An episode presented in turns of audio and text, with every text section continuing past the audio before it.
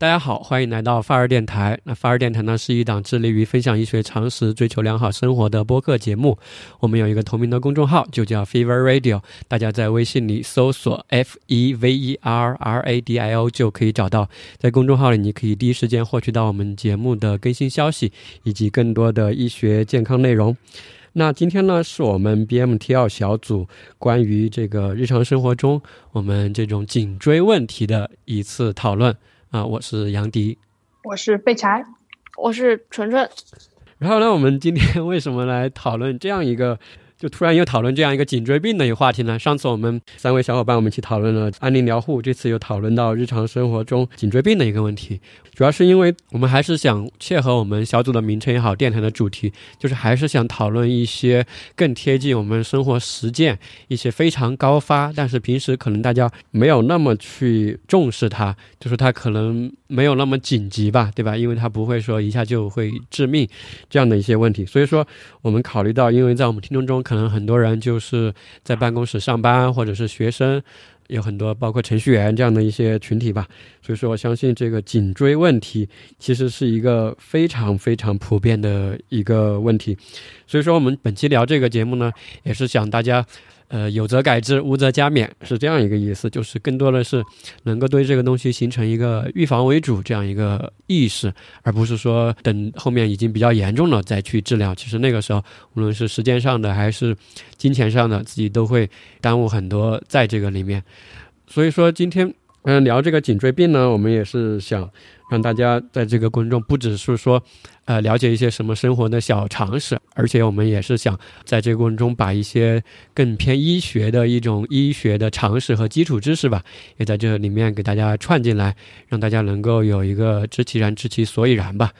大概就是这样。而且说到这次这个主题“颈椎病”这三个字啊，其实我们去翻教科书的时候会发现，其实没有一门学科里面会提到。呃，一个病叫颈椎病，因为颈椎病它其实不是一个什么具体的病，它其实是一组疾病吧，或者叫颈椎综合征，就是发生在我们这个颈椎这个周围吧，颈椎的这个肌肉也好，或者它的这个神经也好，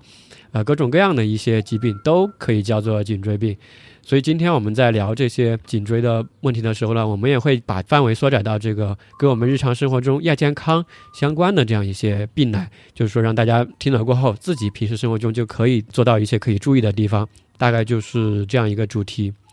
那说到这个颈椎病的现状的话，我自己了解了一下，其实这个发病率哈，或者出现这样问题的人，其实是非常非常多的。在中国的话，这个人群的发病率大概是百分之十七点三啊。换个话来说，就是十个人中就有两个人啊。这个其实是非常非常高的，高的这个对，非常非常高了。其实很多人只是或轻或重吧，对吧？有的人可能只是比较轻，有的时候脖子酸软一下呀，或者这个肩部有点疼痛不适，他就就是没有当回事儿啊。但是这些其实都我们把它划分到这个颈椎病的这个范围之内来。一般我们大家知道这个颈椎病，以前哈可能是一些中老年人吧，四十到六十岁是一个高发的，爸爸妈妈这种年纪。对对对，我们的父母这一辈，数据显示啊，就他们可能有呃百分之八十五的都或多或少会有这个颈椎病，因为会有这样一个随着年龄增长嘛，颈椎的一个退行性的一个病变。那现在今天我们主要讲的是这种一个比较年轻化的一个趋势，就我看到有一个专家吧，骨科的专家他就说。比如说，他一天看门诊，如果有十个颈椎病的患者，其中有六七个都是这种上班族，而且还有一个报告吧，就是说这个二十岁到四十岁的这些年轻人中吧，这个颈椎病的患病率其实接近了百分之六十的一个发病率。当然，这个数据可能不一定完全真实啊，但是我相信，可能听众中或多或少都会有这样切身的经历。对，大家就可以说一说，呃，自己就是平时生活中。或者工作过程中自己对这个颈椎病有些什么体会吗？我先来说吧。呃，首先我自己其实就是一个颈椎病患者，呃，但也不是那种很严重的。嗯，我关注到颈椎病呢，是因为我家里面这个我外公他也有这个颈椎病，我外婆她也有一点点。然后我自己的话，这个体会就是，我早上比如说啊八点钟开始办公，然后坐在椅子上。因为是坐在电脑前面，然后姿势也不怎么动，然后过了两三个小时左右，就开始颈部的这个肌肉、肩部的肌肉就开始，呃，有种那种刺痛感，还有是发僵、发硬，嗯嗯，对，所以能感到它发发硬这种感觉吗？对就是对这，种感觉。OK，嗯，对。然后如果你去呃用手稍微去呃捏它一下，它会稍微会稍微好一点，捏五分钟左右，它会缓解一下。然后但是过了一会儿，它又开始了，所以对我这个工作来讲也是一种困扰吧。对，有的时候觉得还是有点痛苦的。嗯，对你这个有多长时间了呀？呃，大概是从去年九月份，就是正式开始上班以后，就更加严重了一点。嗯嗯 啊，那你每天等于说每天就是你上班的时候，就是你刚刚说的，你上班嗯八点钟上班嘛，在医院里面，可能做个一两个小时，因为你对着电脑去操作鼠标啊这些，就会出现这种症状吗？嗯，每次都是这样一个循环。呃，一开始的时候可能是你要做半天下来，呃哦，，它才会出现。但是到后来的话，就是两三个小时就有啊，或者你以前比如说你活动个五分钟，它就可以有所缓解。但是后来你要你需要活动十分钟，你需要休息半小时，它才缓过来，就是这样一个越来越严重的一个情况。嗯，对，就感觉还是有一个缓慢加重这样一种倾向嘛。对对，因为你在医院上班，这个是影像科嘛，就是你对着那个电脑看的时候，你的头是要往下的俯视，这样有一个角度吗？还是说你们会比如说把它架高一点，或者是有这样一个可以平视这样呢？呃，一开始的时候呢，我发现我自己其实没有找对姿势，就是我是那种身体比较前倾，然后胳膊也抬得比较高，这样，然后就非常容易累。然后我就观察一下周围人，我发现他们往往是会把椅子啊，就是调成一个垂直的角度，然后整个身体是比较靠近这个电脑桌的。电脑的屏幕呢，因为它是一个可以调节的嘛，他们也会调的比较高一点，然后让脖子处于一个稍微啊、微微也这种扬起的状态。然后这样下来，我自己也试了之后就发现好很多。他们都是经验过来人。对对，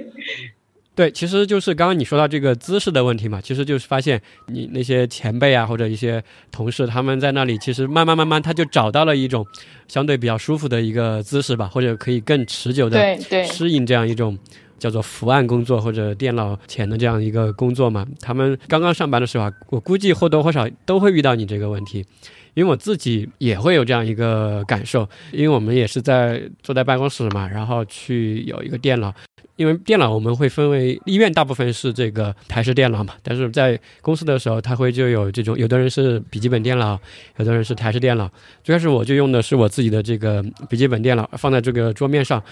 但是就久了过后啊，就特别不舒服，就是等于处在一个长期腐蚀的这样一个状态嘛。比如说现在我坐在这个桌子前，嗯啊，如果电脑脑是直接放在这个嗯桌面上的话，其实就看久了，可能一个多小时，因为长期保持一个姿势嘛，确实是非常的一个疲劳，而对，就整体就觉得特别不舒服，但是也不知道有什么办法可以去解决。当时我没有这种支架嘛，当时我就是然后把椅子调低一点，有那种可以升降的嘛。但是椅子嗯再低，也不可能说你头部和这个笔记本电脑在桌面上可以平视啊，再低也不可能那么低。那样的话，其实你这个下肢又会比较痛苦，对吧？就包括这个腰椎啊，这各方面又又有问而且题了。嗯对，而且你的胳膊也需要抬高一点，这样才能够到你的桌面。对对，所以怎就是感觉怎么样都不舒服。不工作最舒服 了。对对对，就感觉这个人体设计的不合理，完全不适合这个现代这个办公，对吧？当然这个不能怪这个设计师啊，就是因为最开始我就说到我们这个人体嘛，就是说其实我们本身这个人体最开始被设计之初哈，无论它是你说是上帝造人也好，女娲造人也好，或者是从树上下来的行星进化来也好，最开始这个人体都不是设计来这个上班的，对吧？都不是设计来每天坐在一个桌子前、屏幕前对对做个六到八小时，每周还坐个五天，啊，甚至还要加班啊，什么九九六啊这种情况。女娲或者上帝设计的时候，肯定没有想到这个问题。对我，这是我一个呃，对非常确信的一个呃条件。所以说，因为当时他们设计的时候啊，或者进化呢出来的时候，其实最适合的是干什么呢？最开始这个人体是设计来在大草原上奔跑的，在大草原上去狩猎的，非洲大草原上去做这样的一些事情的。这个时候，我们就可以对比一下我们现在的工作状态和他们的工作状态。人家这个原始人在草原上每天的工作的是什么呢？可能头一天晚上先是在一个小溪边吧，或者一路狩猎嘛，一路采集采摘。他们的话，我们就说颈椎的事儿哈，猎物对吧？我们捕猎的时候，比如前面有一个鹿或者什么的时候，它其实都是一个平视的一个状态的，对吧？一般不会来狩猎对，我都看前面。对我很少来狩猎，我俯视一个什么，呃就是脚下的一个东西来来来去这样长期看个一一两个小时，没有这样的情况的。当然，到后期你定居过后哈、就到这个农业社会过后，你做一些瓦罐罐儿啊，做一些手工的时候，可能会有这个问题。但是在草原上跑的时候，其实它大部分时候还是一个前视吧，而且他们每天的工作时间是绝对不会有八小时的，就他们是一个团队的协作嘛，去捕个猎，可能就嗯半天，日出而作，日落而息嘛，下午慢慢慢慢的就把这个就把这些猎物拿回来了。我想说的就是，其实现在我们这个身体状况的话，和原始人相比，其实我们无论是身体健康还是心理健康，都是比不上他们的。但是就排除他们的那些感染和外伤之外哈，其实他们的健康和这这个快乐幸福水平是远远超过我们的。你想嘛，就是他们每天就是有点像现在我们去户外活动一样，就是去野外爬山徒步一样，他们每天就是这样子的，然后走到哪儿就吃到哪儿嘛，对吧？这儿吃完了，我们继续往前走，然后也没有什么 KPI，然后找的一个有水的地方，对吧？把今天打的猎、采的果子搞出来，吃个烧烤，很快乐，然后晚晚上也没啥事儿就睡了。但是现在我们进入到这样一个现代社会过后，包括上次我们讨论的这个睡眠失眠问题哈，我觉得都是叫做一种文明病吧。我自己会做一个大的、比较粗略的一个概括，就是因为这种身体，对吧？最开始因为进化这个身体的一个更新，它其实是跟不上这个现代文明的发展的嘛，对吧？当时女娲造人的时候，她怎么知道我们现在？有手机呢，对吧？每天拿着手机在那儿看，呃，上床了还在看，对吧？在黑夜中还在看，绝对不会想到有这样的一些，呃，东西出现。就说回到今天的这个主题嘛，就颈椎病。所以说，我们也是想来聊一聊这个为什么这个颈椎这么重要吧，或者让大家知道一些关于颈椎的一些医学的常识。那我现在就来简单的讲一下这个颈椎的一个基本的一个解剖结构吧，因为我们想要了解颈椎病，就首先要去知道这个颈椎它到底是怎样的啊、呃一种骨性结构。颈椎它是我们这个身体的后面这个脊柱的一部分。我们脊柱呢，从上往下，它分为四个部分，是分别是这个颈椎、胸椎、腰椎跟这个骶椎，还有这个最下面的这个尾椎。从我们的呃侧面来看，我们这个这个脊柱的话呢，它是有一个有四个弯曲，就是我们的颈椎呢是啊往前凸的，这个叫颈区，然后往下有胸区、腰区和这个骶区。那这个脊柱为什么要天生就是为什么要构造成这种有有这种曲度的这种情况？你们知你们知道为什么吗？对刚刚废柴说的这个，大家可以想象一个画面，就是平时我们可能没有见过人的这个脊椎，对吧？但是我们想，我们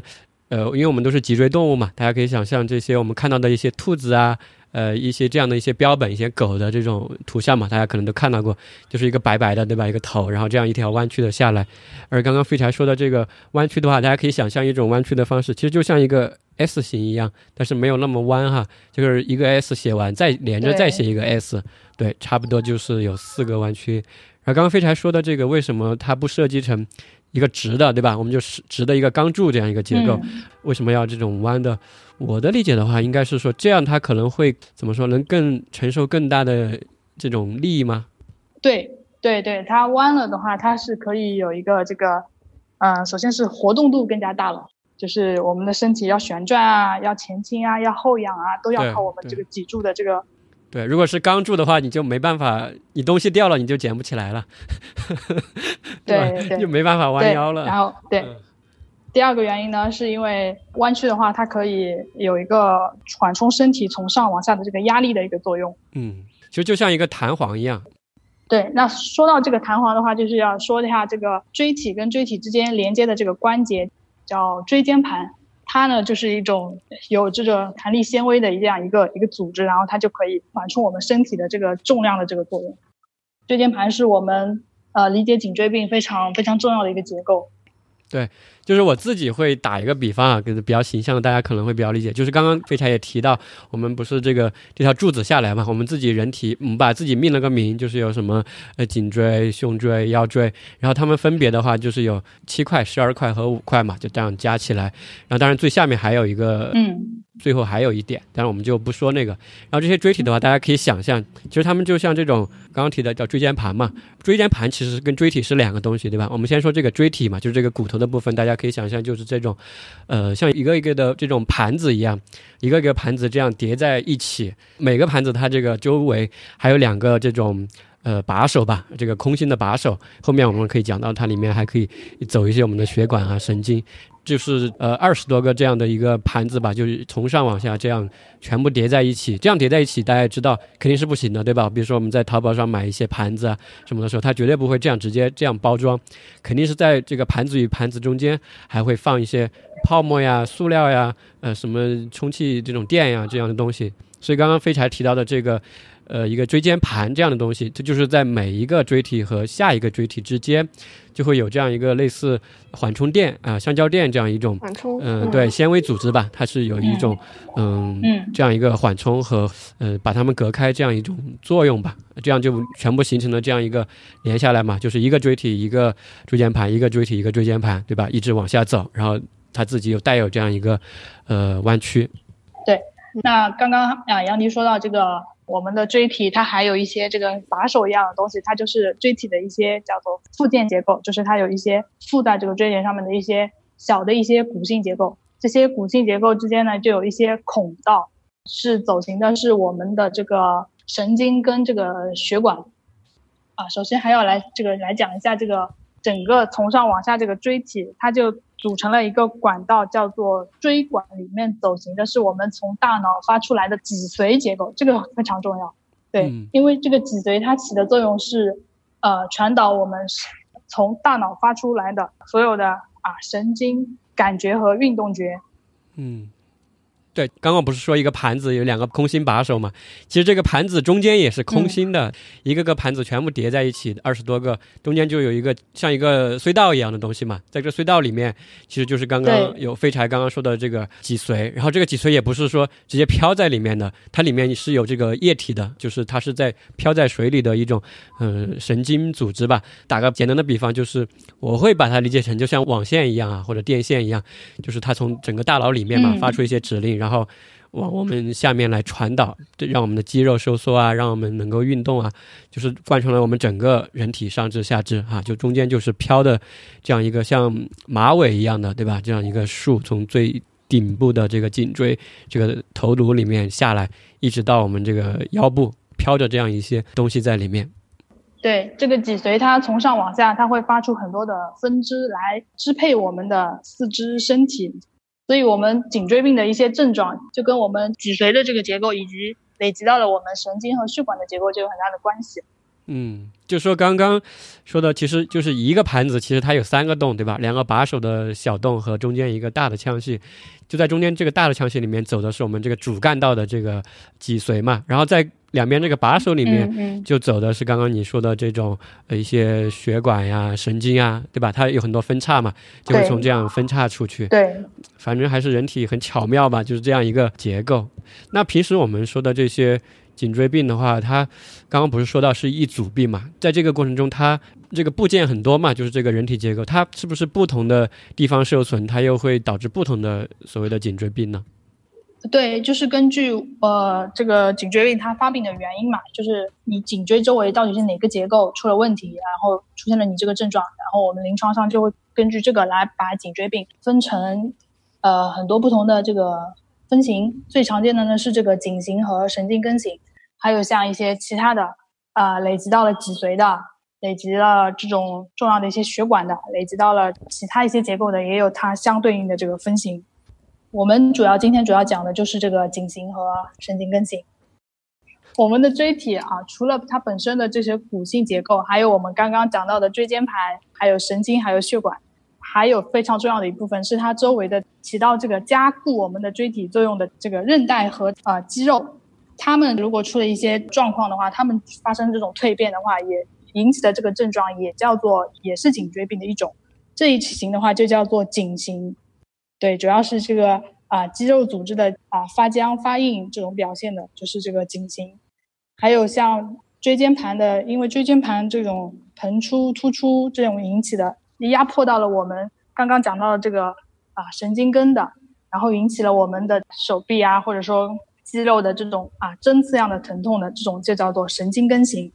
对。就是其实刚刚说的这个颈型的话，其实就是这种软软组织的一个呃劳损嘛。就是说它其实那些骨头啊都是好的，对吧？椎间盘也是好的，但是就是它周围附加的这种一些肌肉啊、纤维啊，因为可能长期保持一个姿势也好，什么也好，它受到了这种嗯劳损吧。就是这种软组织就是颈型的。那神经根型的话，就回到刚刚我们那个比方，我理解的就是说盘子与盘子之间不是有这样一个缓冲垫吗？当这个缓冲垫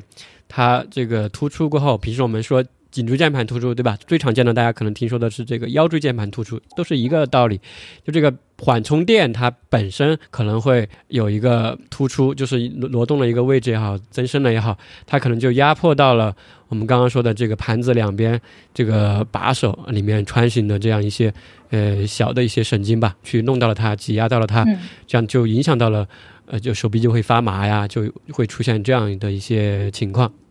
那其实就是刚刚说到这些啊，就感觉我们这个结构其实特别的脆弱和复杂。对，它颈椎承受的重量，你们知道大概是多少吗？就是我们头部的重量大概是多少？我自己因为之前 查查了一下，不知道是不是这个答案。就正常的，呃，就比如说把比较血腥的来说，如果把头砍下来拿来称一下的话，是不是五公斤左右？为什么要砍下来？你砍下来怎么称呢？对，曹冲称象。头部的重量，呃，对，大概是四点五千克到五点五千克左右吧。嗯，所以它如果以一个呃六十千克的成年人来算的话，它也大概占了我们身体重的这个接近十分十二分之一左右。对，十二分。对对。那么颈椎它主要起到的作用就是承托我们头部的一个重量嘛，它是感受到的压力跟我们这个用颈的习惯其实是非常大的。嗯，对吧？对，因为就感觉刚刚说到这个，其实中间有很多我们日常生活的一些不良习惯嘛，都有可能会导致这个各种各样的一些问题。所以说，那平时生活中大家觉得有哪些不良习惯也好，或者这个也使用颈椎的这些方式吧，有哪些不得当的呢？对，这个就是我特别希望和大家进行一些分享。就当时，呃，我自己是一个自认为活得还比较健康的人，然后，呃，当我进行了这一方面资料的收集之后，就感觉自己每天都在作，所以呢，今天大概要和大家呃分享四个姿势，然后呃这四个姿势呢是非常常见，但是他们又是非常不正确的。如果啊现在在听我们播客的小伙伴和我一样的话，就。让我们从今天开始一起改变吧。啊，首先第一个姿势就是我们每天都在做，呃，每天都在做的就是低头玩手机，还有低头办公。就像刚刚小王老师和废材说的一样，就是咱们的头有十斤，这个十斤处在我们的脖子上的重量好像好像还可以，但是呢，如果我们的头往下低一点，就是一般的低头，大概是前倾四十五度左右。这个时候呢，我们的颈椎的承重就达到了四十四斤。那如果像呃，比如说我近视，然后我看的东西，我头就会再低一点。比如说我的前倾的角度达到了六十度，那我这个时候我们脊椎颈椎的受重就是五十四斤。不知道大家有没有买过五十斤的大米？我们可以想一下，就是我们细细的脖子来承担。一袋袋大米的，呃，重量，十分钟可能还可以，但是如果一两个小时我们动也不动的话，是不是对于脊椎就是一个比较残忍的事情？对。颈椎不可承受之重嘛？刚刚你说的那个六十度，我我自己想了一下，因为现在我坐在桌子前嘛，是不是大概就相当于，比如说现在我拿拿出手机啊，比如说我们在桌子前吃饭，我拿把这个手机放到桌子下，我这样去看手机，这样一种角度，是不是差不多就是你说的这个一袋大米的重量？对，如果眼睛和你的桌面平行，那就是九十度。嗯。但是，一般我们不会低成这样，就是往上稍微抬一点，六十度。这个重量对于颈椎来说就已经非常沉了。对对对，而且我们还是长时间保持这个姿势，这个姿势其实是比较残忍的。然后我们来讲一下第二个姿势，大家可以先听我描述一下，就是晚上啊，我们躺在床上，背后垫个枕头，就这么看电视、看书或者看手机，或者是中午的时候，然后办公室有一个很小的沙发，然后我们蜷着，头呢就靠在扶手上，然后腿耷拉着，就听起来还是挺舒服的，对不对？可能很多人和我一样，平常睡觉前就是这么过的，或者午休就是这样睡的。但是其实这并不是休息，至少对于颈椎来说，并不是，因为在这个姿势的状态下，我们的颈椎是完全不放松的，反而是让颈椎持续着它的反向弯曲的状态，那个曲度其实是向我们背后弯的。那现在我们如果是这个姿势的话，相当于我们用了一个力，让我们的颈椎往前弯，就是反向弯曲，这就会导致我们的肩颈部分的软组织。的张力过高，然后它就有可能诱发小关节紊乱。就这一个姿势，其实是呃很多人都有非常大的误区的，就是这个姿势它其实对我们颈椎还挺有害的。然后第三个姿势呢，就是像经常开车的人，像老司机可能还好，就会习惯往后靠，但是像我这种新新手司机呢，就经常是有点像趴在方向盘上开车，因为就总想。往前看，怕前面撞着什么的。对对对，这个姿势其实和呃，就是大家我刚刚描述的第二个姿势差不多。因为趴着的话，头就会往前倾，就是相当于也是把我们的颈椎往呃另外一个方向倾斜，就是反其道而行之。就是这个时候，其实我们的颈椎的压力很大，然后我们的肩颈部其实也是很累的。最后一个姿势，再听我描述一下啊，看大家有没有。就是有时候呢，我们呃，比如说一直在看书、看电脑，然后头一抬起来，就往两边一转，就会发生那种咔咔的响声，然后有时候还挺爽的。然后 对，还有很多人他会不自觉的，就是看两分钟或者对，他就自动这样活动活动啊，咔嗒一下呀，他形成一种下意识的习惯了。我看有的人啊，对对对对，说的特别对，然后还觉得这挺帅的，就是。好像一种很果断的那种那种感觉，其实这个声音并不酷，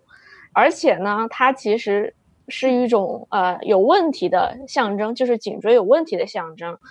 我们先来说一下它的后果啊，这就可以让大家引起重视。就是如果我们持续的，就是一直这么让脖子这么咔咔咔的响，它会导致我们的颈椎关节不稳、错位，然后还有韧带磨损。然后呢？首先，我要想澄清一点的，就是这个姿势，就是我们觉得很很酷的这个声音，它其实别人听不到，就只有我们自己能听到，因为这个声音它是关节发出来的，然后我们的颈椎离我们的耳朵比较近，所以其实这个声音是颈椎在告诉我们自己说你需要重视了，你的这个颈椎是呃并不太好了，而不是告诉我们身边人，你看我转脖子会响哎，是不是很酷？就其实这个声音只是给我们大家自己听到的。啊，为什么会有这个声音呢？就是我们可以想象一下，我们在关门，关那种陈年失修的大木门，然后呢又没有润滑，又没有润滑液，那个门扇那个地方有很多锈，这样的门我们关起来的时候就会咿咿呀呀的。这个门扇呢，就相当于其实就是我们的关节，像呃正常的关节和呃新门或者涂了润滑油的门扇关起来都是很顺畅的。它很顺畅，就不会有什么响声。但是我们的关节如果呃颈就是颈椎的这个关节，如果它我们的关节液没有了的话，就相当于这个门它没有润滑油了。所以呢，它关起来就会很生硬。所以如果它开始有响声了，其实就是在提醒我们说，你的这个关节里面润滑的物质不够了，或者是你的关节有一些零件出了一些故障。这其实还是很希望大家和我一起注意一下，就是以后少做这样的动作，或者是进行一些调整吧。这是我和大家分享的几个非常常见但是又非常错误的姿势。嗯，对，其实刚刚你说那几个姿势的话，我就感觉包括我们自己吧，就是可能或多或少都会有这样的一些习惯，但是因为人体它自己有一个这种适应性嘛，可能刚开始你就是有有一段时间这样的话，可能还不会出现很这个明显的疼痛啊或者不适，但是后面如当你感到已经不适的时候，就说明已经有这样的一些呃亚健康的一个状态了。然后刚刚听你描述下来啊，特别是那个头上一袋大米这个感觉，特别的形象。对对对，这样对，刚刚我们不是说颈椎其实蛮脆弱的嘛，但是你听你这样说，我就感觉。嗯，这个颈椎还可以，对，就是一袋大米在 一袋大米在头上，还能扛好几年。对，一袋大米那样搞个，你你玩手机对吧？一直低头玩个什么，可能好几年都还还没用坏啊。就是它的一个，对吧？你像那个门，如果你长期那样乱弄的话，可能几个月或者对吧，几十次就弄坏了。但这个颈椎它搞个几年，居然都还没有完全损坏，但它是一次性的嘛，所以说。感觉这个颈椎出厂的时候，这个质量还是不错的啊，没有我们想象的那么差。但是像刚刚你说的这种低头六十度也好，为什么它没有设计成说一旦你低头马上就颈部断裂了？肯定不能这样设计嘛，对吧？那样人就死了嘛，就太脆弱了。为什么你还可以这样去做这个动作呢？但是其实这个时候一袋大米在你头上，我觉得它其实这个时候已经是算是一个比较极限的一个状态了啊，或者比较接近极限的一个状态了。因为它这样设计，就是说，它可能会默认，哎，你有可能偶尔你可能会用到这样一个姿势嘛，它才会有这样一个角度留给你嘛，对吧？它要不然就不会设计低头这样一个功能了。但是它也不会说让你一直去低头，所以说当你低久了过后，一两个小时啊，什么两三个小时，它就会就像我们电台的名字发热一样嘛，它会对你有一个警示，对吧？发烧也好，疼痛也好，它就是一个警示，就是说你哎别这样了啊，下次别这样了，这个是不对的，或者说我们这个设计的时候不是这样使用的啊，你错误的使用了这个我们这个身体的这个结构吧。还有就你刚刚说到那个开车，因为相信大部分听众可能也会自己有开车这样一个习惯。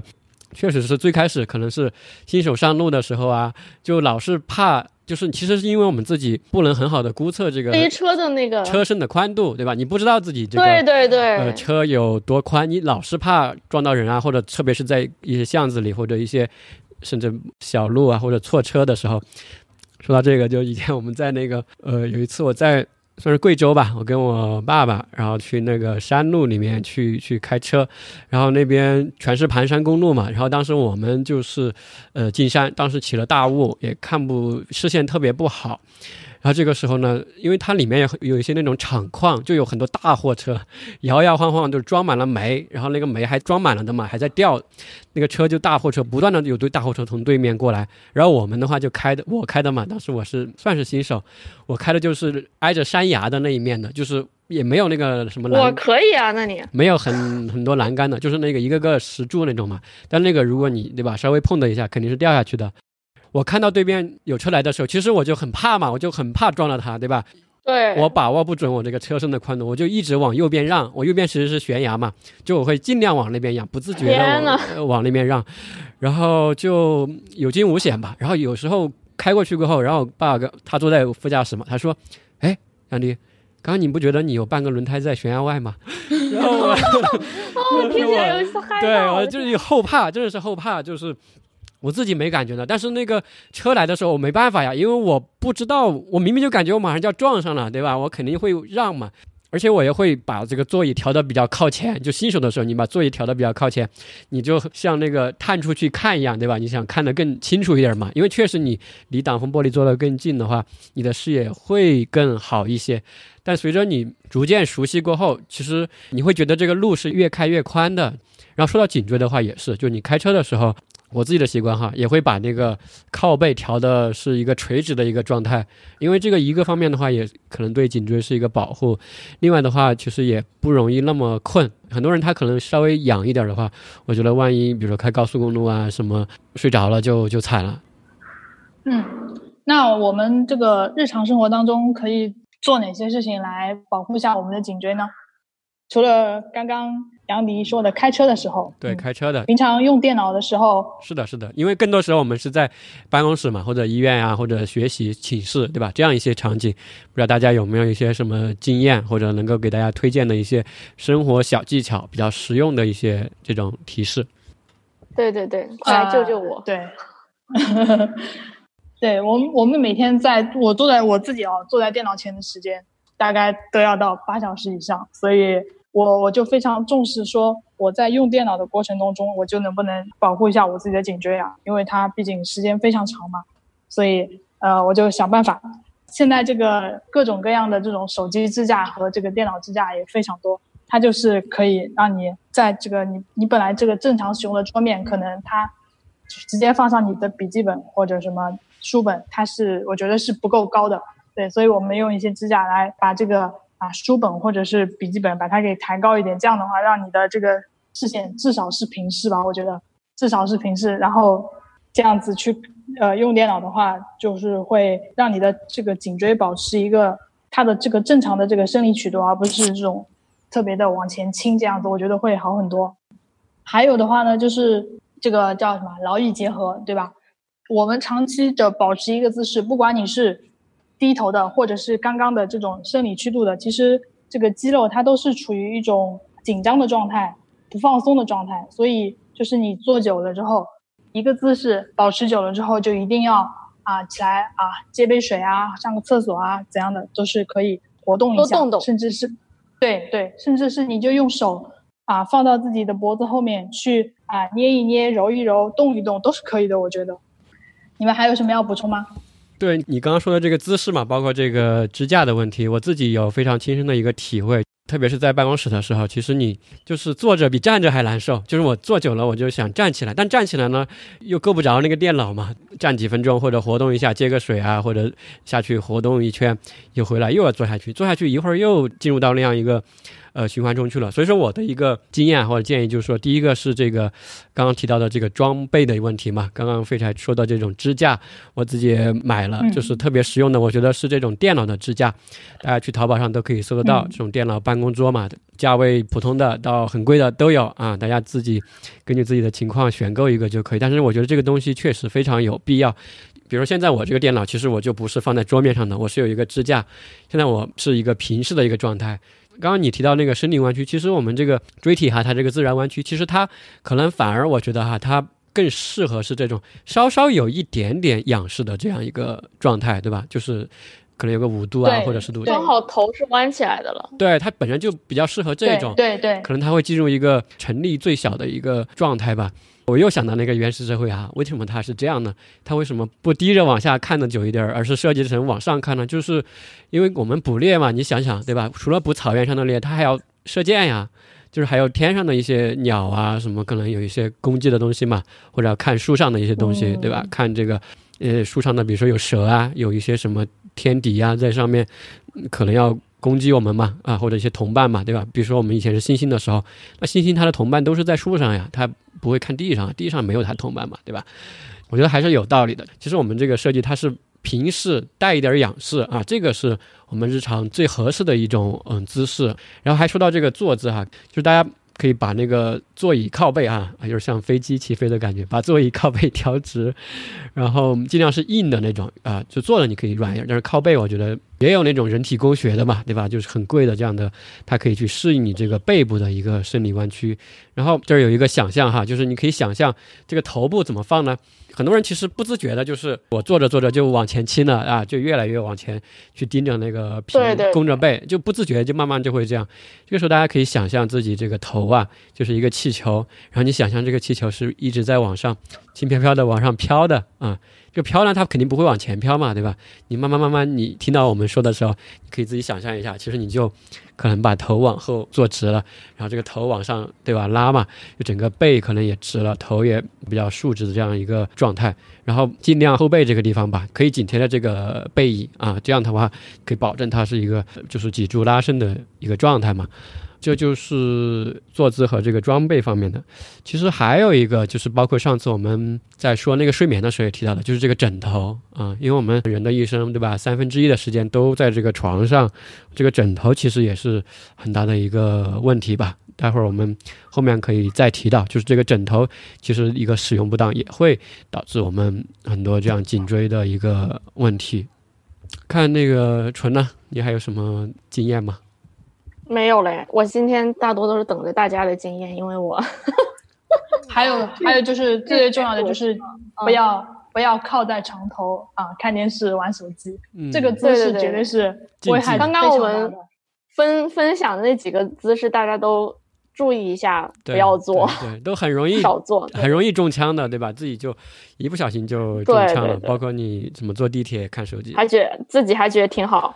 是的，是的。所以说这儿刚刚说的哈，是一些算是生活习惯上的吧。就还有一些，如果大家就是觉得有一些不适啊，或者想做一些预防性的活动活动的话，这里有可以给大家做一些推荐。其实说白了，说回来的话，就是刚刚我们说到这个颈椎出现这些问题，它无非就是有一些这种原因出现的嘛。第一个呢，就是这个其实就是一个我们这个软组织的一个过劳嘛，保持一个姿势过久也好，坐姿也好，睡姿也好所导致的。还有一种呢，就是这种椎间盘的啊，你自己诶弯曲啊，或者他自己的一个退行性病变所导致的。所以说，在这样的一个情况下的话，大家也可以自己平时有一些活动。说白了，就是任何姿势其实都不需要保持太久，对吧？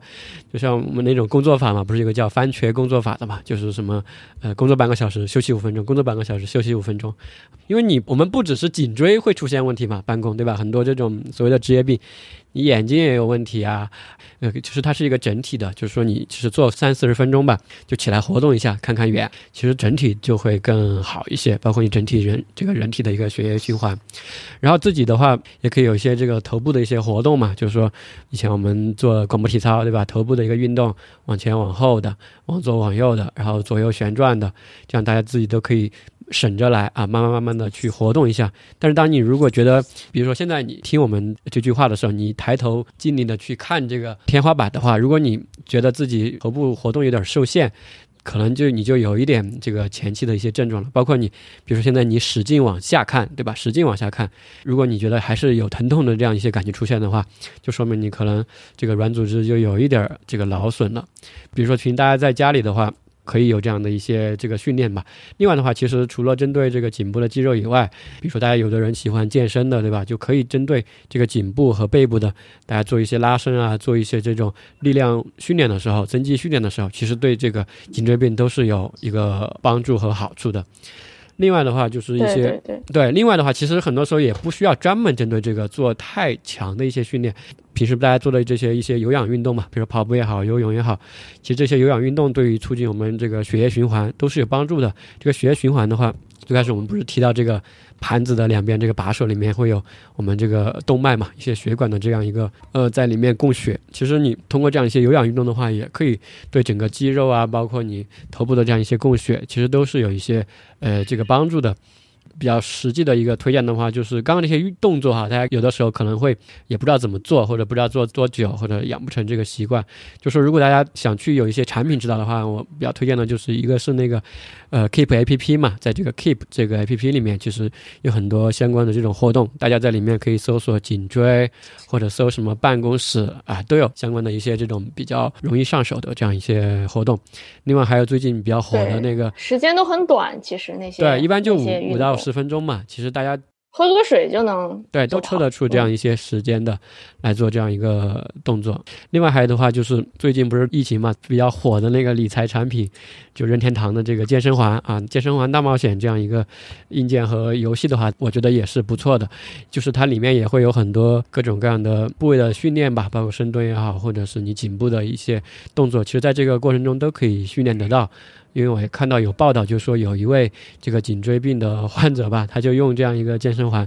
来做这样一个康复训练，也达到了很不错的一个呃效果。但这里要提醒大家的一点就是说，很多人他觉得，比如比如说平时哈，他工作比较劳累也好，或者什么也好，他觉得有点酸胀哈，他就会去找这种按摩。那这个按摩的话，这里也要提醒大家一下，就是说，不是所有的这种类型都是适合去做按摩的。这种报道嘛，大家网上可以看得到，就是有的人他不适过后，他去按摩过后，反而出现了加重，甚至是这种呃手部的发麻，甚至是这个下肢的嗯瘫痪这样的一个情况。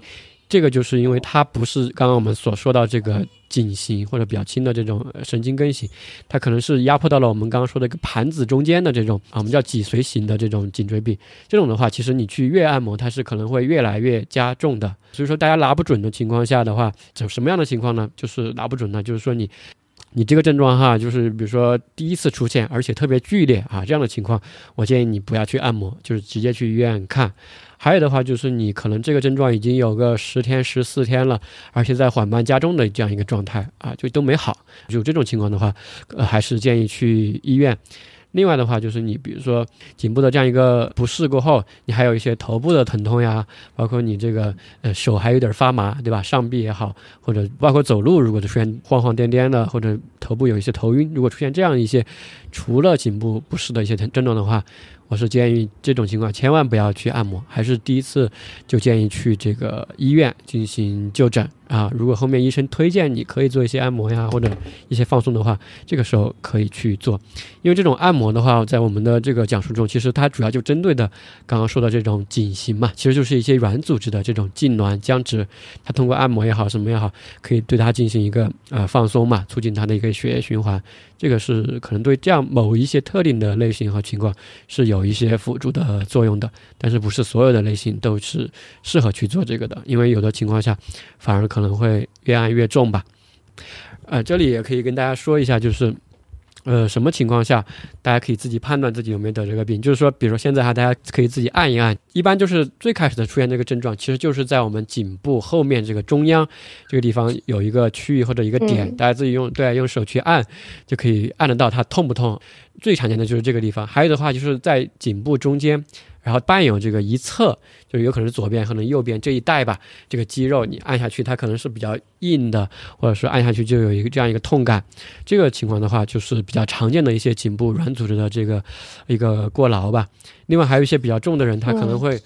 对吧？我们比如说用鼠标用久了，或者说是在电脑面前坐久了，可能就会出现这个上臂、肩部外面哈，这个上臂外侧也会顺带有这种发麻呀，包括刚刚飞侠提到这种刺痛。啊，有这样的一些情况出现，这种就是比较明显的颈椎病的一个呃症状了啊，比较就明显的一个症状了。就说当大家刚刚在按的时候呀，或者说在活动的时候啊，活动的时候就刚刚说的这个往上看嘛，往下看，往左看，往右看。如果在这些活动的时候就出现了一些疼痛的话，这个时候还是建议要去医院进行一个就诊的。系统一点的检查，对对对，这个时候其实就需要去就诊了。然后说到去医院就诊的话，像这种颈椎病的话，大家觉得一般是去什么科室就诊呢？就这种去科室的话，其实呃要看大家是以什么症状为首发，因为我们一般去医院的话呢，都是呃以症状为导向。的就诊，比如说我这里痛，就像刚刚我们提到的，其实颈椎病它会有很多不同的症状。就是如果我们是感觉到了偏头痛、上肢麻木、走路不稳，或者是走路我感觉很晕，经常晕晕乎乎的这种症状，那我们可能会呃建议去看一下神经科，呃，因为有可能呢是颈椎的病变压迫了我们。供血头部的那些血管，然后导致的这些症状，就是可以去看神经内科。但如果像我们刚刚主要是颈型，就比如说我脖子疼、我后背疼，然后脖子酸酸的、刺痛这样子的话呢，我们就可以去骨科。然后有一些医院的骨科，它会比较呃完善，就是它分科比较细，可能会有关节科、脊柱科。就是如果有脊柱科的话，也是一个不错的选择。就应该看这个骨科的脊柱方向的这些医生，对吧？对，或者是神经内科进行一些检查。嗯嗯嗯。我我觉得就是很多人去这个神经内科，他首先第一个去的科室是神经内科。我觉得这里面存在一定的误解，就是可能觉得我头晕啊，或者我这个手臂的发麻，是不是跟这个神经内科有有有关系？其实不是的，就是呃，你有这些症状的原因，它不一定是神经内科的病啊，它就可能是这个。颈椎病是这个椎间盘突出什么引起的，所以这个时候，如果你想要这个根除病因什么的，这个时候其实你真正应该去看的科室是这个脊柱外科，而不是这个神经内科。那我们应该怎么知道？就怎样意识到我们应该去脊柱科呢？所以就涉及到一个，就是你有了这个症状，那你就要去明确它的这个病因，对不对？因为我们知道这个不同的这个病因可以引起相同的症状，对吧？同一个病也可以有这种不同的症状，反正就是不是一个一一对应的关系。所以这个时候，你对于一个病人来讲，他有了症状，首先一定要去明确他的病因，然后才能往下谈，去谈下一步的治疗的方法，对吧？嗯，对的。嗯，所以那你这个颈椎病这个相关的话，他到了医院了以后，主要是通过这个一些影像学的检查来帮你来明确这个病因。我问一下，所以说你们是建议，就是无论他，就因为常见的就是这种手麻呀，就肩肩部疼痛啊、酸胀啊、刺痛啊，就这种颈部的不适嘛。所以说，我们跟大家的一个推荐就是直接就去脊柱外科吗？还是要分这个神内和脊柱外科的不同的建议呢？其实，在你去医院做检查之前，你是不知道你这个头晕或者说你这个手发麻到底是什么引起的。对对，只有在你做了检查之后，明确了病因以后。如果这个是颈椎病，如果这个是啊椎间盘突出引起的，那么你的科室就一定是脊柱外科，而不会是神经内科。嗯。对，就是刚刚说的，如果是以这种神经相关的哈，比如说头晕啊、呃偏头痛啊，或走路不稳啊，就感觉有这样的一些情况的话，呃，有可能是颈椎病，对吧？也但是有可能你这个不是颈椎病，对吧？我们不是说这些症状都是颈椎病，这些确实是属于神经内科的症状，大家就可以首先去神经内科看一看嘛。但如果后面你诊断，比如说神经内科的大夫推荐你去脊柱外科，或者你最开始出现的就是脊柱的这种不适的话，或者疼痛比较厉害的话，有可能最开始你去的的话就是这个脊柱外科。对，然后关于这个科室这个问，我想起来了，我在节目最开始的前面几期节目啊，就有一期是讲这个呃如何选择科室和挂号的一个问题，大家也可以结合那一期来听一听，就是怎么结合自己的一个症状。找到自己应该去什么样一个科室，包括运用网络搜索的一些方法。然后刚刚飞柴也提到，就是其实你去了，无论是神内科也好吧，还是脊柱外科也好，其实去了过后，医生也会呃，包括问你病情过后，也会跟你呃做一些基础的检查嘛。所以这里就请飞柴跟大家介绍一下这个，像去了医院诊室过后吧，医生针对这种不适的话，一般会做一些什么检查呢？这些检查又分别是干什么的呢？颈椎病的话，主要是涉及到的检查，主要是这个呃影像学检查，就是大家给你们开的单子，然后通常是让你到这个放射科拍片子去这个做检查，对，俗称拍片子。这个检查的话呢，我简单介绍一下，它主要是三种检查。首先第一个是这个叫做最简单的、最便宜的、最方便的，叫是这个叫 X 线。第二个呢是这个叫 CT。第三种呢叫这个核磁，临床上面我觉得啊最常用的、比较有用的，就是说在颈椎病的诊断过程当中比较起作用的是这个 X 线跟这个核磁，嗯，就反倒不是不是这个 CT。刚你提到有这两两种检查的一个选择嘛？当然，其实这个选择不是说我们去要求医生开，肯定是医生根据你那个情况来进行选择哈。嗯，我就想问飞柴，就是说这两个检查一般是说，因为 MR 肯定会更贵嘛，就是这个核磁共振 MR，然后是说 MR 就更好吗？还是说，比如说我开了 MR 就不用做 X 光了？还是说，呃，两个其实还是有相辅相成的一些地方？就有的情况可能两个都要做，就说他们分别有什么作用？嗯。首先就是医院里面做检查，大家要有一个观念哦，并不是越贵的检查就一定越好，一定就适合你啊。首先这个要有这样一个观念，嗯。然后我再来讲一下这个这两个检查，首一个是这个 X 线，还有一个是核磁，它俩的一个主要的一个原理作用，以及一个区别吧。就是 X 线呢是这个临床上面啊最便宜、最方便的一种检查，它很快，就是通常你在医院里面的话，它医生给你开了单子之后，他都不怎么需要预约，因为他这个检查时间非常短嘛，非常方便快捷。所以，如果想非常快速的了解一下你这个颈椎的一个情况的话，就会直接会给你开一个 X 线。然后，但是 X 线它的作用也比较有限，它主要呃能够看到我们颈椎的一个这个生理曲度，就是可以看一下你的颈椎你的生理曲度到底怎么样，到底是不是。那个一个优美的弧度，还是说它就已经变直了？对，还有的话呢，就是它可以通过啊椎体跟这个椎体之间的距离来间接的反映我们一个椎间盘的情况。因为你想，就是刚刚杨迪讲的啊，椎间盘是我们啊一个一个椎体之间的这样一个一个盘状物，一个扁扁的这样的一个结构。如果你的椎间盘如果它有这种啊膨出或者突出的时候，你的椎间盘它它会变扁。那么椎体跟椎体之间的距离就会就会变近了，对吧？就说，虽然我们在 X 线上面看不到我们的椎间盘，但是我们可以啊，根据我们椎体跟椎体间的距离来来间接的反映我们的椎间盘它有没有问题。如果这个时候我们看到椎体跟椎体间的距离它它缩小了，那么就提示我们，哎，你的椎间盘可能有问题。这个时候，我们会再推荐你去做一下这个核磁，来明确一下你这个椎间盘到底有没有问题。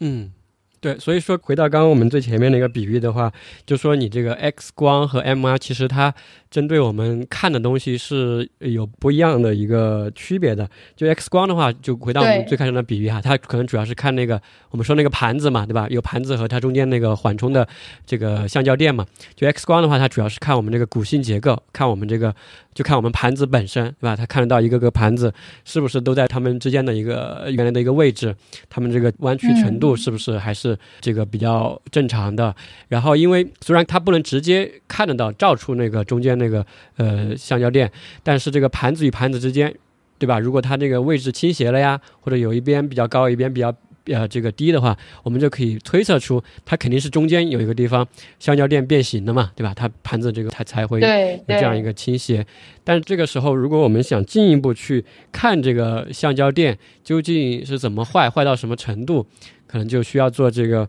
MR 来进一步的去观察。就是 MR 是可以直接观察到这个橡胶垫吧，就是这个中间的那个椎间盘这个组织，它看的会更清楚，是吧？对。MR 就是这个核磁，它不仅能够看到这个椎间盘，它还能看到所有其他的这个软组织结构，包括我们的这个椎体上面附着的一些啊韧带，还有像这个啊椎管里面的一些情况，比如这个脊髓有没有被压迫到，嗯嗯，还有这个神经根有没有被压迫到，都可以看到，所以它更加的能看到的东西更多，详细，所以它，嗯，对。所以说，就这两个检查的话，在临床上的话，医生会根据你的一个具体情况吧，跟你进行一个选用。有可能就是会先做一个 X 光，对吧？先拍一个普通的片子，然后根据这个情况的话来选用，说是不是进一步要做 MR 的一个检查。反正这个具体的检查种类的话，大家听了过后可能也有一个大概的一个感觉吧，大致的了解。对，具体的话肯定是以你当面诊治的这位医生的一个呃建议为准的。然后，当这个做了这些检查过后，其实医生会结合你这个检查的结果哈，根据包括你的一些症状啊，或者之前的一些病史，就可以对你做出。是或者不是这样颈椎病的一个诊断了。如果是的话，他还会做出一个具体是哪一个型嘛，对吧？有一个呃病因的一个区分。那当他诊断过后，因为刚刚最开始飞柴也提到他自己有这样一个比较轻微的颈椎病嘛，包括我们自己可能都有。当诊断颈椎病过后，一般会有什么样的一些治疗手段呢？颈椎病的它的一个治疗指南上面就是说，它有一个原则就是。呃，绝大部分的颈椎病都是以啊非手术治疗为主，然后再会去考虑这个手术治疗。所以呃，在最后一步，就是一个人得了颈椎病，到最后到手术之前，他其实有很多种这个可以选择的这个呃帮助这个颈椎康复的方法，比如说有这个理疗，还有这个按摩推拿，还有牵引，还有中医上的一些针灸疗法。我简单的介绍一下。理疗的话呢，它的原理主要是通过一些呃热能啊，还有这个物理因子来促进你这个局部的一个血液循环。按摩推拿的话呢，它也是中医讲这个推拿的话，它会讲究说，在这个人体的一些穴位进行推拿之后，会帮这个什么疏通全身的经络啊，还有松解一些这个关节啊什么的。牵引的话，主要是把这个我们的头部，就相当于是给我们。啊，颈椎减压吧，它就是把这个头牵引牵引一段时间之后，减轻这个椎间盘的这个压力，所以让我们的椎间盘不至于一直承受那么重的重量。还有像针灸，针灸还有像这种西医里面的这种微创疗法的话，它主要是通过这个用一些这种细针扎进我们的这个中医上叫穴位，西医上面呢叫这个神经的它的一些位点来做一些这种啊神经根的阻滞，这样。然后让你就那么的有这种疼痛感，缓解疼痛。非手术的主要是这些。嗯，其实刚刚上面我们等于把这个颈椎病说的还是挺吓人的，对吧？就感觉你生活中坐着也不行，站着也不行，躺着也不行，感觉很容易得这个病。对，但其实。就我在这里的话，其实想跟大家说的，其实这个病也没有那么恐怖，大家其实也不用怕。包括刚刚提到的这个治疗，其实百分之九十的这样一些颈椎病吧，都是可以通过非手术的这样的一些疗法得到一个痊愈或者很好的一个缓解的。极少部分确实是需要做手术，就是那些比较严重的，呃一些情况。嗯。对，刚刚我也想了一下，我那个草原，就我感觉这个人的这您的原始生活，对，我就特别向往这个洞穴生活嘛，就是我还是很感叹这个这个人啊，这个病怎么这么多，对吧？就是为什么，就是我们刚生下来的时候啊，或者把这个人造出来的时候，就给我们预示了这么多的病。而且这些刚刚上面我们所说到这些点吧，就是可能很多朋友，包括我们自己很多点，包括钟纯是学医的，对吧？可能之前没有去嗯查相关资料去研究的话，自己都不知道，对吧？更不用说非学医的一些这种听众朋友了。所以说，我就想说，对，忽视的地方非常多。其实，所以说就是为什么这个身体在设计的时候、出厂的时候，没有附带一份这种使用说明书呢？我的意思是这个，对吧？就很多这些坑嘛，就不提前告诉我，就说我们这个。比如说，我们买一个手机哈，或者买一个什么电器，它都会说这个东西都会有一个工作环境嘛。比如说是这个十度到三十七度，对吧？你这个不能在什么情况下去使用，不能去一些这种寒冷的地方使用。但是这个人体的话，可能因为它适应性比较强吧，就是你可以去各种作，可能也不会一下死，就是等于他没有给你一个很好的一个说明，就很多其实都是我们自己去试，对吧？我们为什么知道有颈椎病呢？就是因为前面有很多人得了颈椎病嘛，他去做，就这样弄，然后发现，哎，这样弄居然不行，会得这个病，对吧？慢慢慢慢的就，哦，原来这是个病。其实我们包括写到现在教科书上的每一个疾病，对吧？每一个这样的一些呃症状都是。前人的吧，就是前面的一些，呃，生活在地球上的一些人，他们去得过的，很多人去一个个把这些得出来，然后我们才发现，哦，原来这也是一个病我们单独给它安一个名字啊，去发明一些疗法。医学上不是有很多病，就是谁谁谁得过，然后他发现哦有这个病，然后这个病就以他的名字来命名。对对对，包括其实未来随着我们生活方式的一些发展吧，可能还有更多的呃文明病吧，或者是各种各样的一些病会出来，包括一些虚拟职业病什么的，对职嗯业病的、虚拟现实的，呃，说不出来的一个情况。但是我刚刚就想到一个整体的一个解决方法吧，就是说，大家怎么来这个动作该不该做，对吧？或或者适不适合做呢？适不适合长期做呢？每当这个时候，大家就可以想一想我们非洲的大草原，就是你可以对比一下，你想象你这个动作，把自己当成一个动物吗？对，就是你这个动作是不是当时那些原始人平时都会做的这样一些动作啊？是不是他们平时会去做这样的一些行为？对，如果是觉得是的，比如说他们当时要长期的奔跑，对吧？去看，然后去制作一些东西，去劳作吧。反正我总体来说就是这样一些人体比较自然的一些状态啊，就比较远离这种呃电子啊、文明啊、社会这样一些东西过后，就比如说大家去户外玩嘛，啊，你去户外露营，你会做一些什么行为？就是类似这样的一些行为的话，我觉得就是更自然的、更适合人体本身的这个呃设计之初的这样一些功能的，越接近这样的一些动作吧，或者这个生活习惯，我觉得是更不会出问题的。大家可以呃有这样一个想象。刚刚我还想到一些比较好玩的一些东西啊，刚刚说到这个骨骼嘛，当时我还看到这个日本人他就设计了这样一种外骨骼，嗯、大家也看到这次饿了么呀，还有美团的一些，它不是照片嘛，就说为了增强这些呃外卖小哥的这个负重能力或者运动能力吧，就有一种穿戴的这样的一个设备嘛，就是外骨骼，就像一个机器人的骨架一样，就可以省力。我们刚刚说的是脊柱嘛，我们看到日本人还设计了一个很好玩的东西，看似非常无用，就是一个外接的这个脊椎的骨骼吧，外骨骼，就像一个恐龙的尾巴一样啊，它就是一个机械的尾巴。人不是尾巴没有了嘛，对吧？但是它就硬生生的做出了这样一个机械式的尾巴。这个尾巴的话是会左右摆动的，可以上下有个幅度。它起个什么作用呢？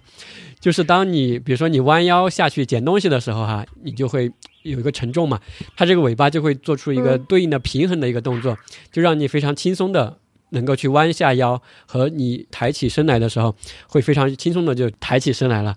就像有了一个尾巴一样，就会对你这个人体整体的一个平衡啊、用力啊，会有一个整体的算法，然后来平衡。但是这个看似很无用啊，但是我就刚刚想起来了，这样一些外置的这种骨骼的一些装备，所以说就是也是来应对这个人体先天的这种缺陷吧，或者是是更能够适应我们现在的这样一个呃生活和工作。包括那种工作的一些椅子嘛，对吧？包括我们很多大家去网上搜这种高端的办公椅，特别贵，都是一些人体工学的，好像好几万一张吧。甚至包括还有那种比如说有有的这种叫什么御宅族呃，在家里面，比如说他喜欢看电影、看动漫的，就躺在一个椅子上，就可以让他整体躺在那个椅子上不动，就吃喝玩乐都可以一直躺着，就像一张病床一样啊，就特别像一个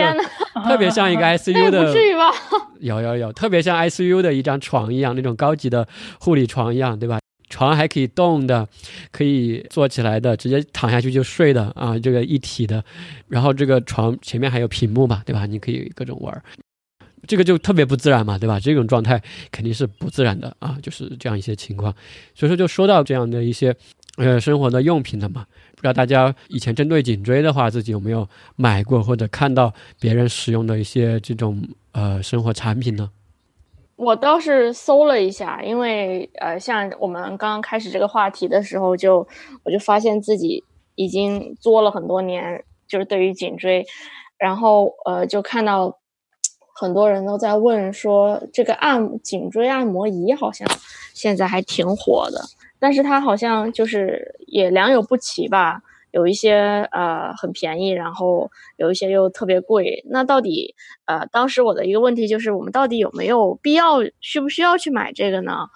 然后目前我收集到的东西和大家分享的话，就是你要是有闲钱就买了，它也是它没坏处。但是呢，你不，但是我们不能指望他说啊，我的颈椎病已经挺严重了，然后我一买花个一两千买了一个按摩仪，然后就一切都好了，然后呃，我像以前一样继续维持着那些坏的习惯也没有问题。然后我一戴上这个颈椎病，呃，一一戴上这个，一戴上这个按摩仪，然后我的颈椎病药到病除，就这个效果大家是呃不用期待的，它是肯定没有的。为什么这么说呢？因为现在就是市面上的绝大部分的按摩仪，它的功效都是用一些电流，然后来刺激我们的肌肉放松。或者呃进行一些加热吧，就是让你的颈椎呃附近的这些肌肉能够呃得到僵直的肌肉能够得到一些缓解吧，促进血液循环。那个它加热的话，对对对，像热敷一样。是的，是的，就像热敷一样。然后呃，但是呢，它有一些局限，就是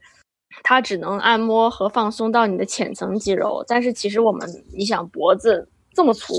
它除了呃我们的颈椎，然后血管，其实它外面裹了好几层肌肉。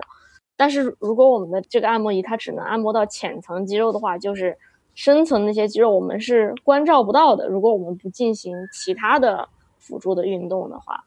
所以我们建议是，如果你有闲钱，那你买一个也没坏处。但是如果你没钱买的话，也不用太也不用太担心。因为我们现在呃，就是像 Keep 或者哔哩哔哩上的那些颈部的小运动，其实就挺足够了，对于我们放松还有锻炼我们的颈部关节。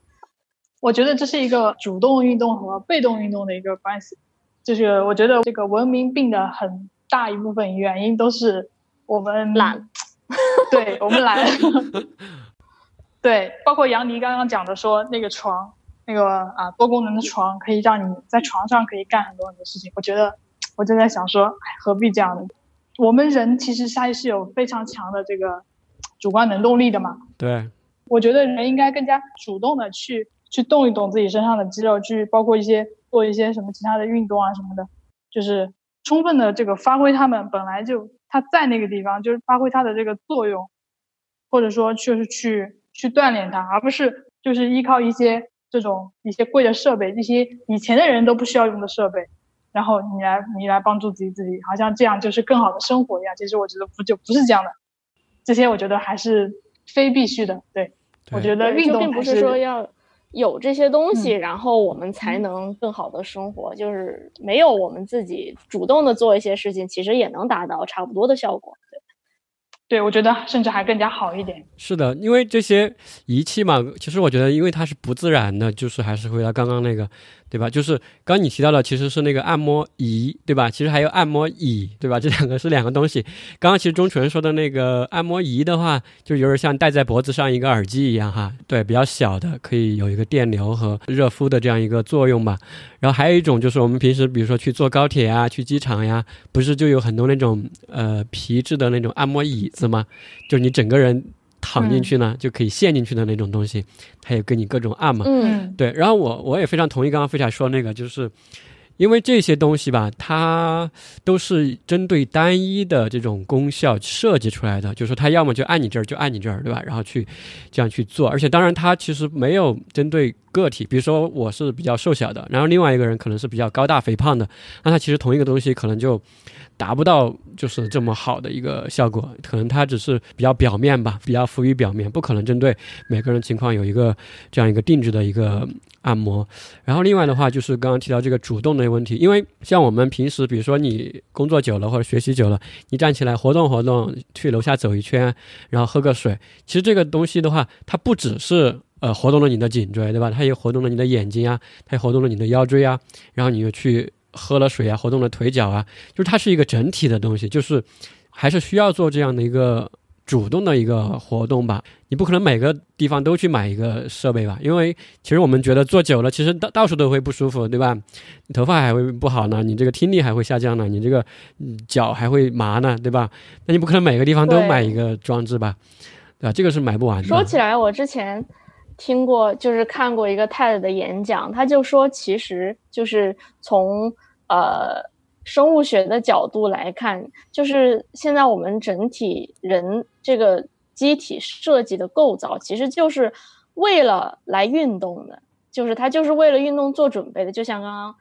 呃小杨老师设计想想，大家想对那个草原那个原始的社会，对对对，其实我们并没有进化那么多。就是我们的身体其实并没有做好准备，说长时间的久坐，身体是为了我们频繁的运动而做的准备的。对，嗯，对，因为这个大草原其实离我们并不遥远，就是它大概一两万年前吧，但是他们过了好多年那样的生活嘛。但是现在我们突然就被抛入嘛，就进入到这样一个社会，就是身体是肯定跟不上的。这个身体的你要进化也好，对吧？进化的趋势其实并没有这么迅速。环境改变，它要非常漫长的一个过程，而且从达尔文那个角度来说，现在都不叫进化了嘛，不是进化论，叫演化论。就说这个演化的话，对进化的话，我们会感觉有一个它是褒义的嘛，就是它肯定是往一个好的方向才叫进化嘛，适者生存。但其实现在都会叫是演化论嘛，就演化的话，其实它不一定就说是适应性可能会。那么强的，它可能会往各个方向去演化嘛，但是有的可能就留下来了。你回头看的时候，可能你会觉得这样是一个进化。对，反正我还是觉得你去，包括你去看一些解剖图谱啊这些东西，你会发现，人体你把它当成一台车也好，一个船也好，其实它是非常精妙的，而且它这个精妙程度是远远高于这个一些车啊什么这些东西的，对吧？一台车可能你开个五五年十年的就坏了或者要怎么了，然后你这个人体，你看我们生下来那么小。你看这个人体可以用个七八十年呢，对吧？就是这个，它比整体上就比这个车啊，它的一个这种鲁棒性吧，会好的好的多得多。就是大家在使用，当然我们不会自己把自己看成一个物体哈，它跟车还是很大的不一样的，它不是一个这种机械零件的东西。但是如果你去大概这样一个比方的话，就大家在使用和照顾和用自己的这个身体的时候，还是有很多去要需要去保养和注意的吧，对吧？比如大家自己有车了、有电脑、有手机的，都知道屏幕碎了要去换一块，或者要什么下一个杀毒软件啊，去什么清理一下。但人体的时候，很多时候我们反而去忽略了这样的东西。其实你也是，比如说每周啊、每每天啊，其实是有很多需要去保养的，包括你每天吃的一些东西嘛。其实，比如说过油啊、过甜啊、过糖啊，都是需要注意的。等于你给它加的一些油嘛，是一些劣劣质的东西嘛，对吧？你自己车你都知道买一些好的配件，那你这个人你怎么就给自己搞这种最差的一些食品往里面倒呢？对吧？这个完全是嗯说不过去的。但是现在说到这个产品的话，其实我自己比较推荐大家的一个需要重视的就是还是这个枕头。对，这个也是我特别好奇的，因为我一直。就是不理解为什么要就是买那种所谓的好枕头，特别贵的那，因为我觉得就是躺一下嘛，就无所谓啊。对，因为这个枕头的话，其实我们还是从古人开始看哈。你想想原始人在山洞里面是怎么睡的？但是那个时候他可能不注意这些，或者他没有这个颈椎的太多问题，他可能就是可能就直接睡地上吧，或者垫一些草啊、树叶啊、兽皮嘛，对吧？其实那个睡的还是挺好的，兽皮，嗯，这样的一些东西。然后到了。包括我们自己的一些古代吧，中国的古代，你去博物馆看那个时候的枕头，其实我看了很多，我都觉得不可思议。就这些枕头的话，都是那种瓷的啊，或者是石头的。对对对，虽然表面很美观哈，或者还有一些什么牛角、羊角的，但是那个就是特别硬啊，对吧？那个我就想，这个怎么睡呀？后来我去看了一下，就是说他他睡的时候，其实古代他主要还是放在颈部下面的，就是他不是说放在头上的那个，你没法睡，完全没法睡。它其实更多的还是放在，包括一些玉的呀这些，它其实都是放在颈部下面的，有一个这样的一个支撑，没有我们这么大，就有点像一个小腿那么粗的一个枕头，类似这样的，然后放在这个枕头下，但是特别硬。然后到了现在过后，当然我们现在有很多枕头的选择嘛。这里想跟大家强调的就是说，其实我一直想说的，这个枕头这个名字就取得不好，对吧？它虽然它英文叫 Pino，但是。中文不应该叫枕头，它应该叫枕颈啊，就是它其实不是拿来枕你的头颅的，它是拿来枕你这个颈椎的。其实怎么来选择这个枕头，或者它为什么这么重要，其实就是回到最开始我们这个自然的这样一个生理弯曲，就是让我们这个颈部这个地方有一个力的一个承接嘛，支撑。对，而不是让它在你晚上睡觉的时候还是保持这样一个比较绷紧的，甚至是一个反向的这样一个弯曲去施力的这样一个状态。枕头当然我们知道有很多类型啊，所以说这个时候这个软硬对吧？不能肯定不能太软啊，太软的话，其实一些比较高档的这种酒店里面的比较软的枕头啊，其实就是这种鸭绒枕、鹅绒枕，这种非常贵啊，可能是八百、九百甚至上千的都有。这种确实非常舒服，我也呃在酒店里的时候睡过。那种他的一个比喻就是说，你睡这种枕头的时候啊，就像睡在一朵云上面一样，对，特别的 舒服。对，很多人他可能也试过很多其他枕头，确实他最终都会走到这个鹅绒枕、鸭绒枕上来，因为它确实是最舒服的。但是呢，它不一定是对颈椎最好的啊。就是如果如果你颈椎有一些问，因为它非常软嘛。对，我就很喜欢软的枕头。对对对，确实比较舒服。但是这里要给大家强调的，就是说你入睡的时候最舒服的姿势，或者你感觉最舒服的姿势，不一定是追你颈椎最好的一个姿势。特别是你当你颈椎有些不适的时候，你可能要去选择这种，呃，软硬比较适中一点的。而高度的话，一般是十到十五厘米左右。那这个高度的话，是针对你仰卧来说的啊，就是面向天花板睡。然后，当然你如果是侧卧的时候。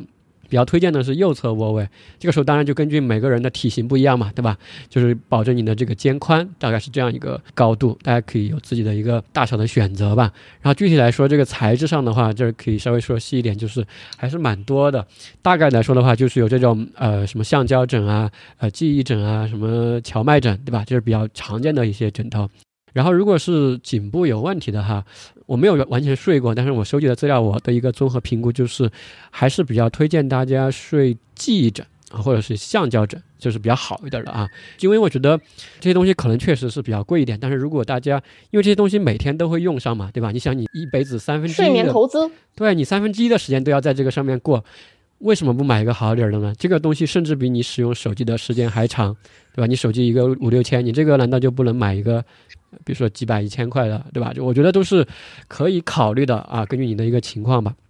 然后这个里面呢，这个记忆枕哈，我还没用，没有完全使用过。最开始用这个记忆枕的时候，因为它会比较硬一点儿。最开始你睡的时候肯定是不舒服的，你觉得怎么会有这样的东西呢？就感觉完全不像你这个云朵的感觉。但是它会花个几天，就是它记忆嘛，就是记忆的你自己的一个生理弯曲，其实就是这样的。它来慢慢慢慢调整，来适应你这个弯曲过后，你慢慢慢就觉得特别适合，就它恰好就嵌合在你这个生理弯曲的一个互补的状态，这个就是最好的一个状态。所以说记忆枕最开始的时候可能是确实不舒服的，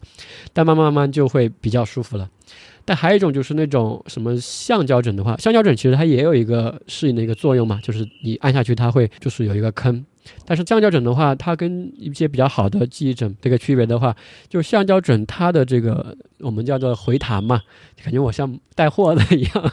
对，橡胶枕的话，就是它会有一个回弹的比较厉害一点，就是你按下去过后，它那个坑是有一个反弹力的，它会有一个反弹。所以说它这个时候，它虽然适应了你这个生理弯曲，但是它会还会对你这个弯曲有一个施力的这样一个作用，其实还是会导致有一点紧绷或者。这个不适的感觉的。但是记忆枕比较好的一些记忆枕哈，它叫做慢回弹，就是它适应过后，它是不会有一个反弹的这样一个力的啊，所以说它是更好一点的。所以总结一下哈，就是如果你其实没有什么事儿啊，你平时也颈椎也挺好的，那你可以去买最舒适的，可能确实是这种鹅绒枕、鸭绒枕啊，买一朵这种云回去。但如果你对自己的颈椎啊不是很自信，或者觉得想有一个长期的投资或者改善的话，有点不舒服了，或者嗯嗯嗯，对我是。比较推荐大家买一个好一点的这种记忆枕的，大家去网上搜嘛，有很多这样的评测，这儿就不推荐具体的品牌了。